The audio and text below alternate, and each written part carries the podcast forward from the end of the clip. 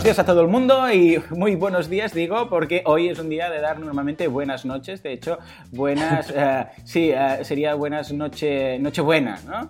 Con lo que aquí estamos por la mañana, pero dentro de un rato uh, ya empezaremos a desplegar velas y nos iremos con nuestras respectivas familias porque hoy es un día muy especial, un jueves, que normalmente no hacemos nunca programa ni los jueves, esta semana solo, era, solo será el jueves, la semana pasada fue el miércoles, hace dos semanas eh, miércoles y viernes, ya sabéis que estamos un poco a lo loco estos días, pero ya avisamos, y quien avisa no es traidor.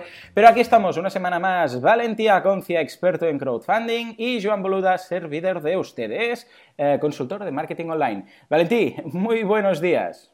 Muy buenos días. No paramos ni no paramos. en el día de. Navidad. Bueno, ni día de Nochebuena, perdón, que mañana es Navidad, eh, eh, como decía la canción o algún villancico de estos que me tengo en la memoria RAM por ahí. Exacto. Y la verdad es que contento, contento de estar aquí contigo en esta locura que llevamos de, sí, sí. de este mes, que bueno, hoy un miércoles, hoy un jueves, Además, pero hoy bueno. un día es más raro porque hace poco te acabo de entrevistar en mi podcast. Sí, o sea, sí, sí, En sí. marketingonline.fm te acabo de entrevistar, has estado ahí y ahora estamos aquí. Buenísimo. O sea que hoy va a quedar la audiencia, van a quedar hartos de nosotros.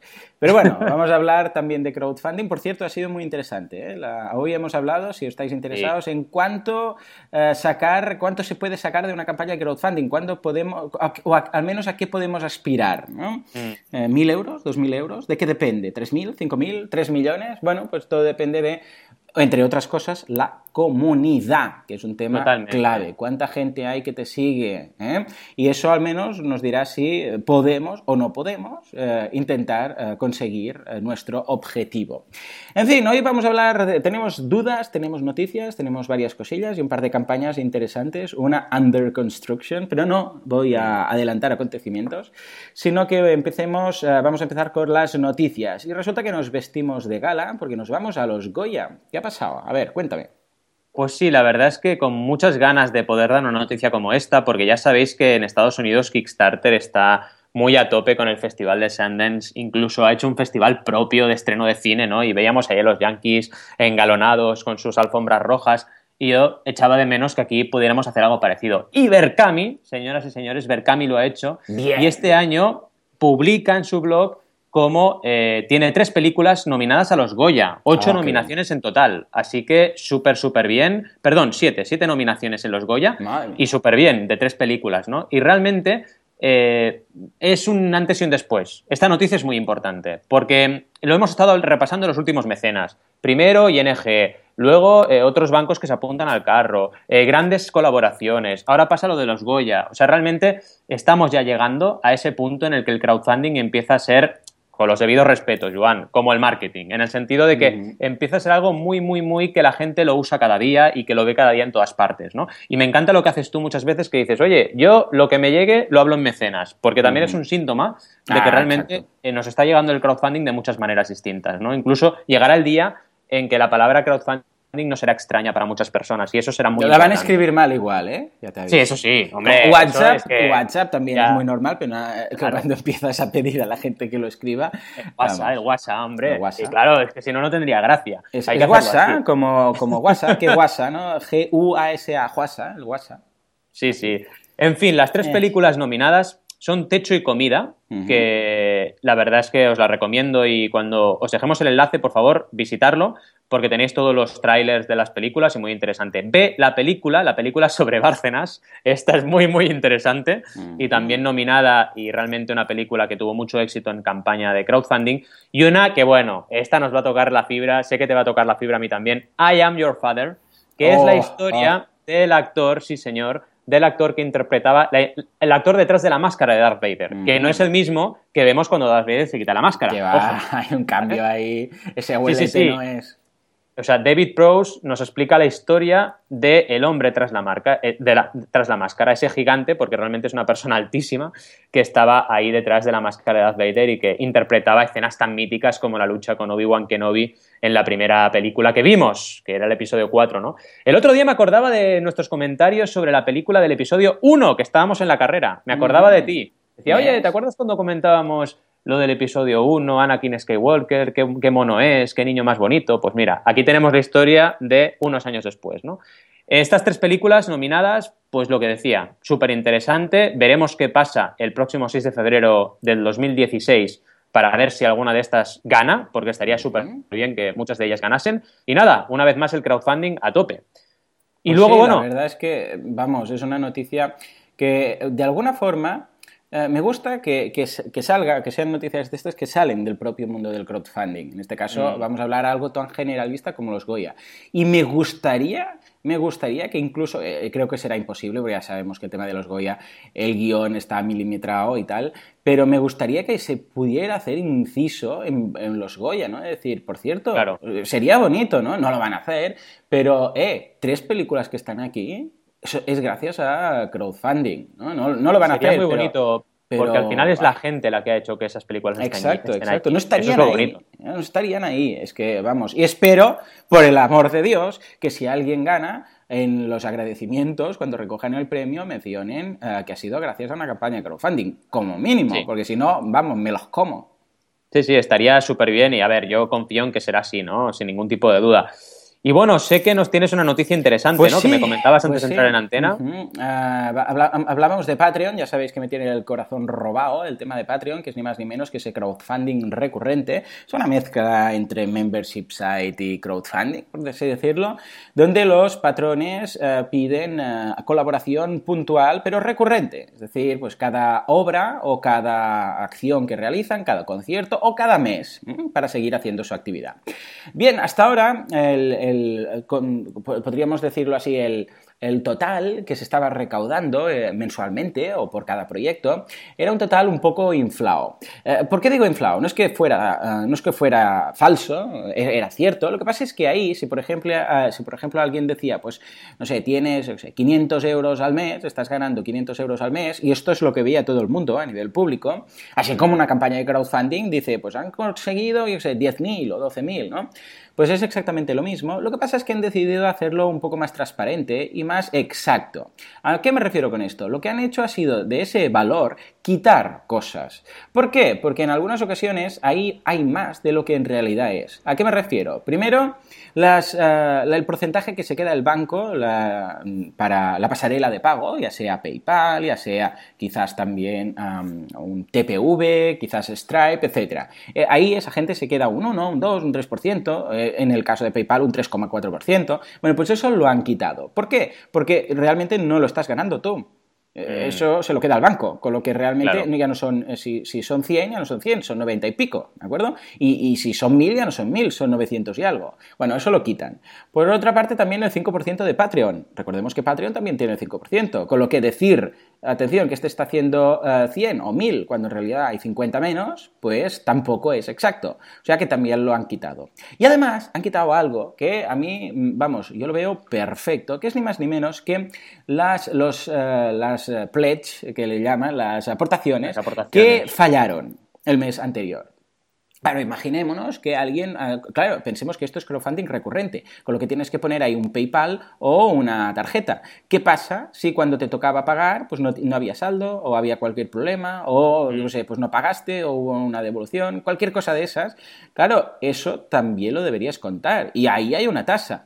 todas estas cosas sumadas es bastante. Además, imaginémonos que alguien viene este mes, ahora estamos a día 24, pues alguien viene y dice, voy a aportar 50. Eh, Eso, hasta ahora, se te suma Claro, se te suma y, ya tienes ahí como si alguien fuera. Pero ojo, porque los, los en este caso a los mecenas, Patreon no les carga al momento, les carga a día uno de cada mes. Entonces, a ti ya te aparece eso cuando en realidad quizás no vas a cobrarlo nunca, ¿de acuerdo? Claro. Eh, que claro. tampoco tienes que ser siempre. Pero bueno, todas estas cosas sumadas, quieras que no, pues hacen que igual en lugar de 1000 sean 900 o 850, porque estamos hablando de bastante dinero.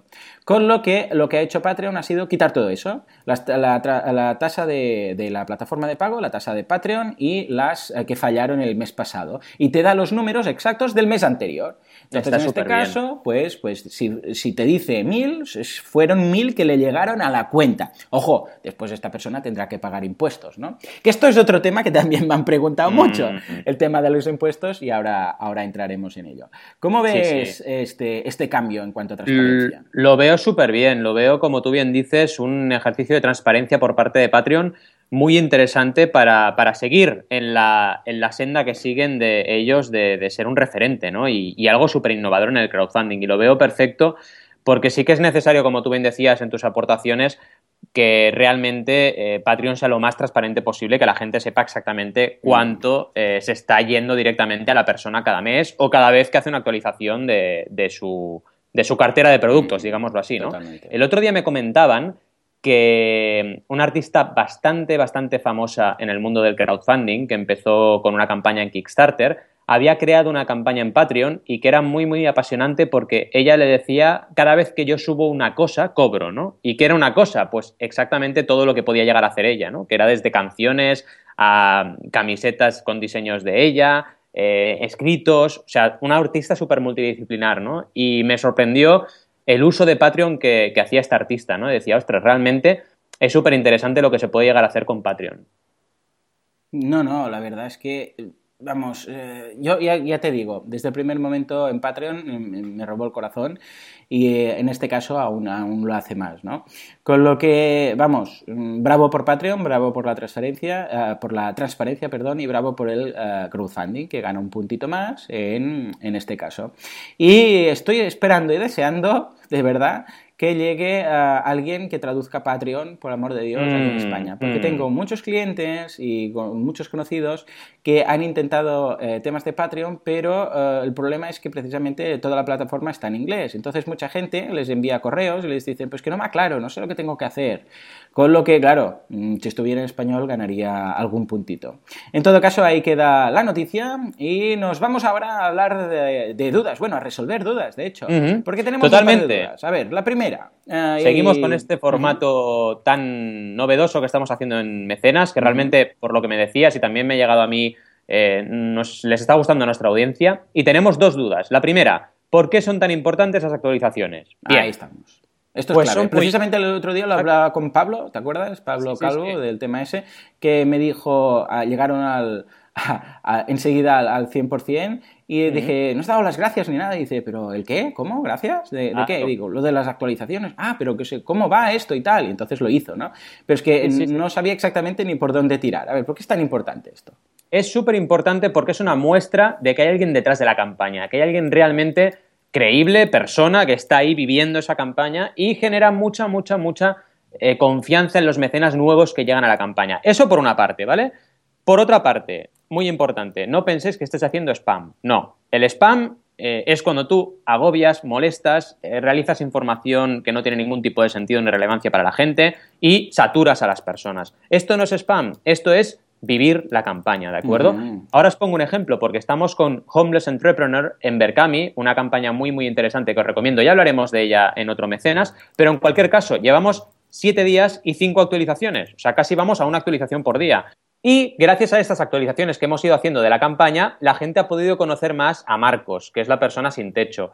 Es muy importante, fijaos, al final estamos trasladando confianza, trasladando, eh, bueno, a la gente quién es esa persona, cuál es el motivo de esa campaña de crowdfunding. Así que, por lo que decíamos, primero, no penséis que estés haciendo spam, segundo, vais a generar confianza y tercero, ¿qué comunico y qué no comunico? Porque la gente a veces con estas cosas se complica mucho la vida y es tan fácil como vivir la campaña. Una cosa que os quiero contar de esta campaña de Homeless Entrepreneur es que el protagonista, bueno, el protagonista, el creador, que es Andrew Funk, lo que ha hecho es llevar un cartoncito con la URL de la campaña y va por la calle comentando la campaña y haciéndose fotos con la gente. Pues ah, bueno. Muy bien. Marketing de Totalmente. Y claro, la gente, pues como loca, haciéndose fotos, compartiéndolo en las redes, eso es la esencia del crowdfunding, o sea, conectar con las personas. Y las actualizaciones nos sirven para eso. Por eso es tan, tan importante. Y otra cosa muy, muy, muy esencial del tema actualizaciones es que en el crowdfunding el boca a oreja es lo más potente y lo más eh, lo que mejor funciona a nivel de comunicación, ¿de acuerdo? Entonces, ¿qué pasa? Cada vez que tú haces una actualización,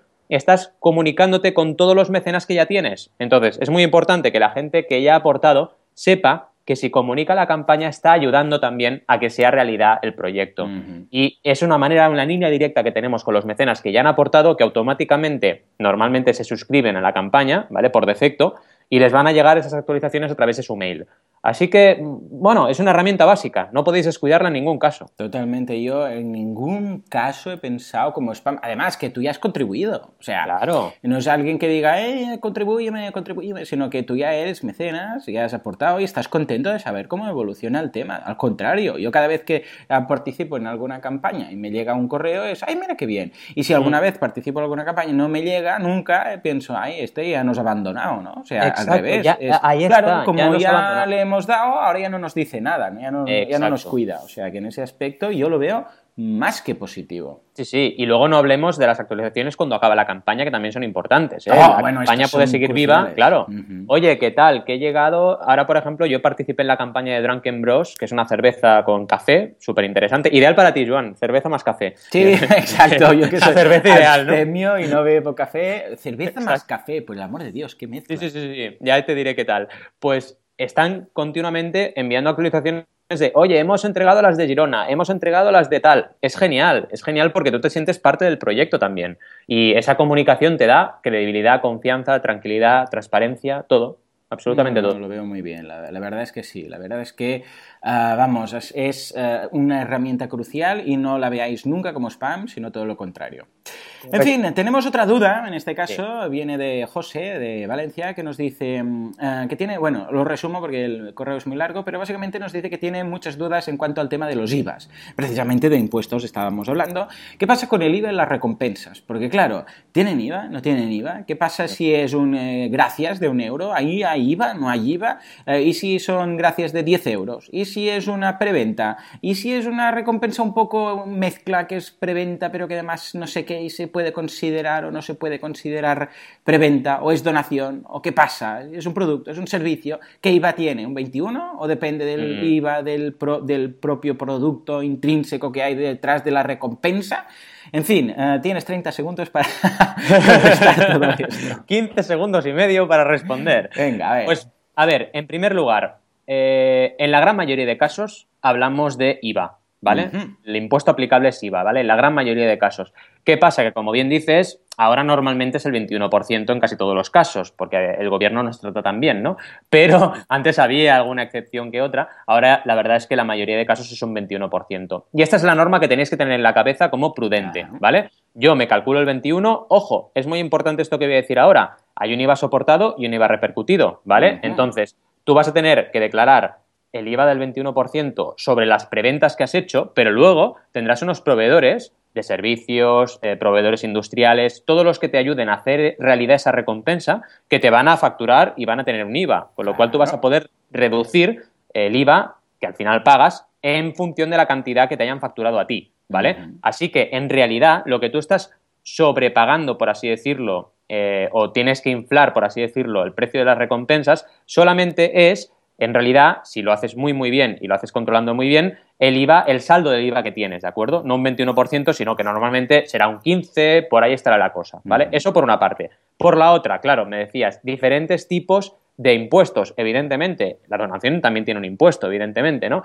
Y hay un impuesto de transmisión patrimonial también. Eh, ¿Qué marca que usemos un tipo de impuesto u otro? Eh, la contraprestación. Si tú lo que haces es en tu actividad habitual vender discos y en la campaña de crowdfunding estás creando un disco, pues eso lleva IVA. Pero si en lugar de ser discos lo que estás haciendo es además vender tazas, que solo lo estás haciendo en la campaña de crowdfunding como un extra y algo muy especial y que solo vas a hacer durante la campaña, en teoría eso sería impuesto de transmisión patrimonial, no sería IVA porque no es tu actividad habitual.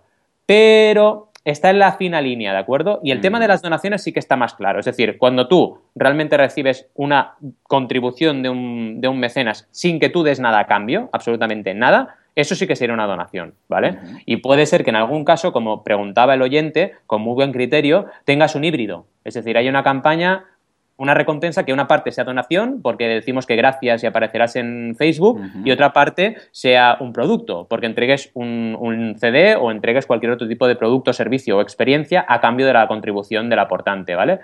Mm, ya os digo, prudencia sobre todo, ¿vale? Y tened presente ese 21%, porque al final, en la gran mayoría de casos, es lo que vamos a tener que declarar. Totalmente. De hecho, incluso podríamos ir un poco más allá y decir, bueno, ¿y qué pasa si el que hace la aportación es una empresa o es un particular? Entonces, ¿cambia o no cambia? ¿Y si es alguien que es de fuera de la Unión Europea? ¿Qué pasa si tenemos... Ah, claro, a esas personas no les podemos aplicar IVA. Entonces, ¿qué pasará? ¿Y si quieren factura? ¿Y si no sé qué? Eh, claro, ¿y se puede pedir factura de una... Por, cierto, yo me lo pregunto, ¿se puede pedir factura de una ah, recompensa? Claro, sí. Entonces, a ver, tú, deberías poder emitirlo. Claro, tú como creador deberías emitir como mínimo un recibo eh, a cada mecenas. ahora es la, típica factura simplificada, como mínimo. Correcto.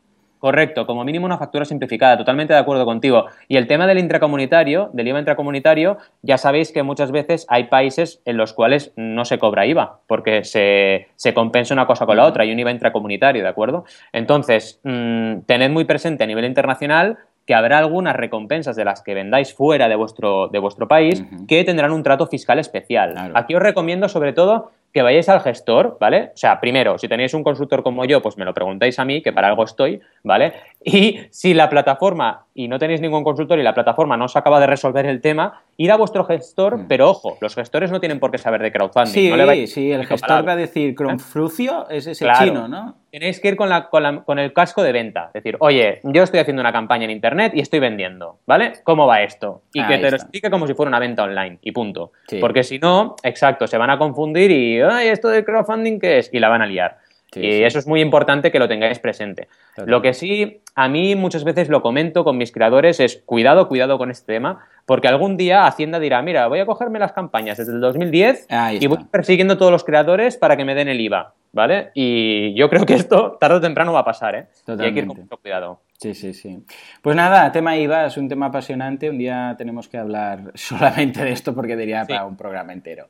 En todo caso, resueltas las dudas, comentadas las noticias, nos vamos ahora sí a una selección de una campaña eh, cada uno que traemos.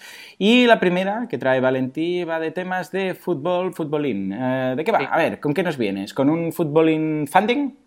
Pues es un fútbol funding, totalmente de acuerdo, porque es Soccer Table, que son unas mesas de salón convertibles en futbolín. Es una campaña que realmente representa un reto muy grande porque eh, tiene muchos puntos, muchos prismas desde donde se puede ver, ¿no? Por una parte, el diseño, la creatividad, ya sabéis que el futbolín es un invento que, creamos en nuestro país y ahora esto es una reinvención de este propio invento, valga la redundancia, donde tenemos una mesa de salón muy bonita, muy estéticamente perfecta, eh, que se transforma en un futbolín para acabar de hacer esa partidita cuando levantas los platos y estás con tus colegas comiendo en casa, o tus amigos, tus familiares o quien sea, ¿vale?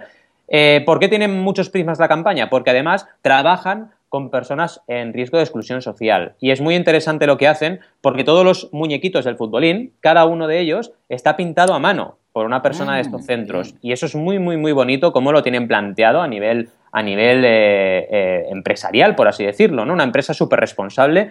¿Y eh, qué recompensas ofrecen? Ahora mismo están prácticamente todavía no, pero es posible que lleguen rápidamente a la mitad del objetivo, pero solo quedan cinco días. Así que si os interesa esta campaña y os parece cautivadora, eh, pues la verdad, participad lo más rápidamente posible para que pueda ser una realidad, ¿no? Y aparte de tener una descripción muy, muy trabajada, el vídeo está muy bien, eh, todas las eh, partes, los apartados de la campaña están muy bien y explican muy bien la historia tras el proyecto, las recompensas son muy, muy interesantes. Como os podéis imaginar, la cosa, como no podíamos ir directamente a los futbolines, que son un objeto muy caro, porque evidentemente es una mesa de salón, hemos empezado con bolas del futbolín, que están grabadas con edición especial, jugadores edición especial, y luego un delantal también edición especial para la campaña, y a partir de ahí todas las mesas eh, en edición para los mecenas. ¿Por qué son ediciones especiales? Y aquí estamos donde siempre os digo que tenéis que estar, recompensas limitadas, exclusivas y valiosas, porque son ediciones especiales para la Copa del Mundo, ¿de acuerdo? Y esto es muy interesante, también que lo tengáis presente, porque mm, es un producto que solo va a estar disponible durante la campaña de crowdfunding.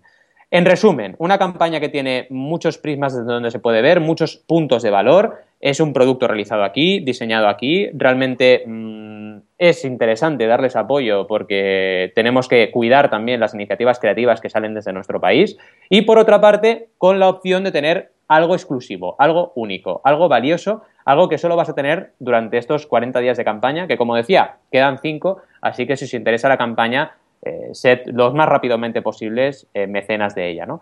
Y nada más, la verdad, no sé qué te parece la campaña, pero a mí me parece un producto increíble. Está genial, la verdad es que sí. Eh, estoy pensando incluso en participar a ver si, estoy a tiempo, porque eh, no todo el mundo tiene espacio suficiente como para tener un futbolín en casa. Y este tipo de. Bueno, es, eh, primero que es muy original, primero que es funcional, que es una mesa. Ojo, esto está bien, tener una mesa en casa, porque siempre la necesitas. Pero por otra parte, además, es muy original. Entonces ya me imagino pues las visitas, ¿no? Cuando llegan anda, pero que es un futbolín, no sé qué, no sé cuántos, venga, va, vamos a jugar un rato. Y es, es un tema divertido, es un tema original y en cuanto a precios, es un precio relativamente correcto, ¿eh? o sea que en este sentido lo veo, lo veo ideal. Ah, o sea que no me extrañaría que, claro, lo que pasa es que lo veo justo en cuanto a a tiempo de, conseguir mm. eso, pero lo que sí que al menos han validado un poco la idea, han visto que hay un cierto interés. Lo que pasa es que, claro, esto es lo de siempre. Montado en Estados Unidos, ¿qué pasa? Que como hay una masa crítica de gente ah, de 400 millones de personas, pues claro, recaudar 6.000 es relativamente mm, posible.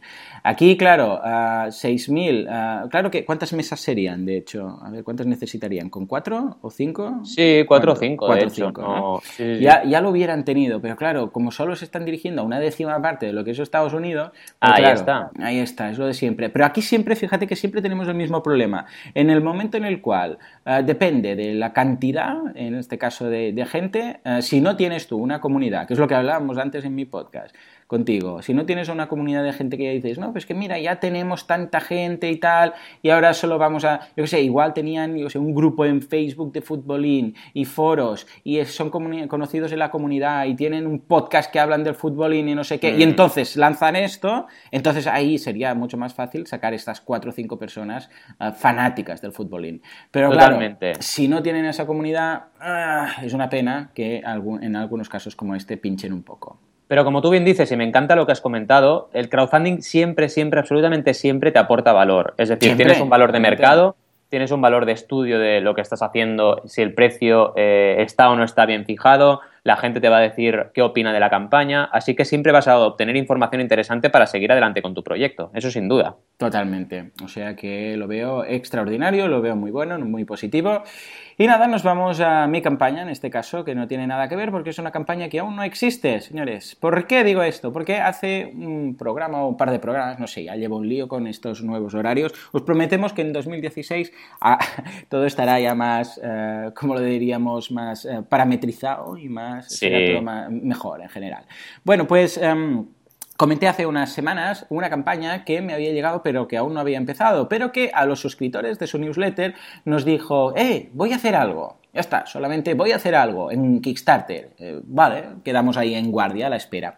Y una nueva actualización nos han dicho, mira, ya tengo la campaña, la estoy preparando. Pero no nos han mandado ya un enlace a Kickstarter diciendo, eh, mira, esta es la campaña. No, no, no. Sino que nos han dicho, mira, ya la estoy preparando. Va a ser un juego de cartas, ¿vale? Nos dice, porque recordemos que esta persona es una persona que tiene un podcast de plugins para WordPress. Y cada semana, pues, revisa unos cuantos plugins, ¿de acuerdo?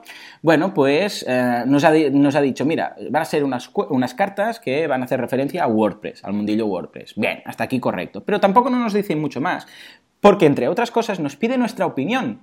Es decir, ha colocado un formulario y nos pide nombre, correo y nos dice, bueno, va, suggestions for a black card. O sea, nos dice em, ideas, eh, sugerencias para introducir en este tipo de cartas, eh, cómo hacerlo, ideas, imágenes, cualquier cosa, pues será más que positiva.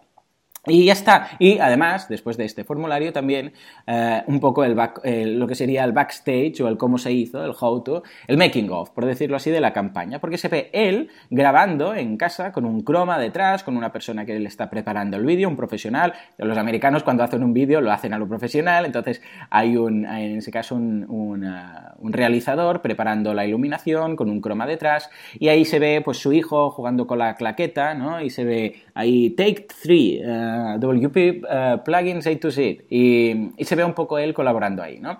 Con lo que, ¿qué hace con esto? Primero está avisando a la gente, que esto es muy importante, avisar antes, porque si no avisáis y de repente es, hey, ya tengo la campaña de crowdfunding, por favor, colaborad, Es rollo, yo qué sé, igual lo pillas en fiestas, igual lo pillas que no está ahí la persona, igual en ese momento, yo qué sé, no tiene la tarjeta o está en el trabajo. Avisad un poco, con un poco de tiempo, y decidles antes de tiempo, antes de lanzarla, incluso cuando sepáis la fecha, eh, el día 3, el día 8, haré esto, por favor, estad al tanto. Ya os lo recordaré cuando llegue el momento, pero ahora os lo digo para que eh, estéis en guardia. Todo eso es clave. Yo ahora este tío lo veo aquí, yo que tengo ya dos hijos, estoy esperando el tercero, y veo a este, a este hombre aquí con el corma de fondo, con su hijo ahí, y ya me roba el corazón. Digo, ay, qué majo, se le ve aquí con el tal, eh, no, va de sobrado, ni mucho menos, nos está pidiendo consejo. Yo a esta campaña voy a colaborar, no solo porque sea un oyente de su podcast, sino porque además se le ocurra y lo está haciendo eh, que, de alguna forma, eh, que de alguna forma nosotros formemos, y esto es clave,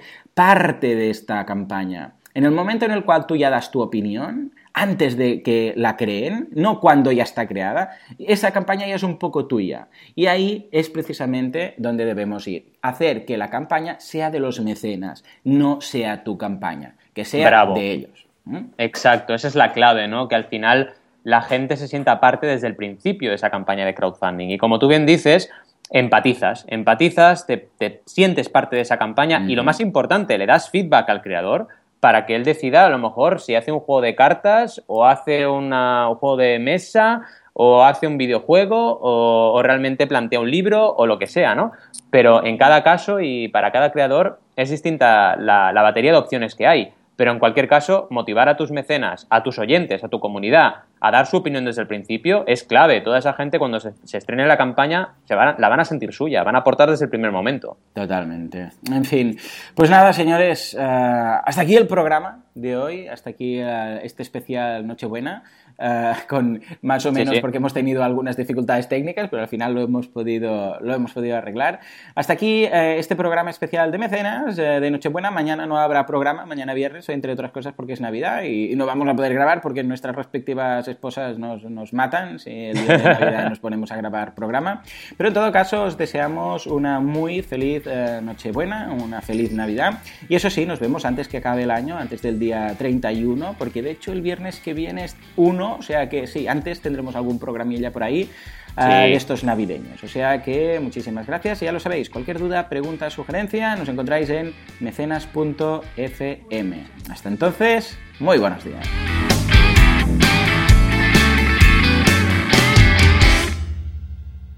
Malditos roedores.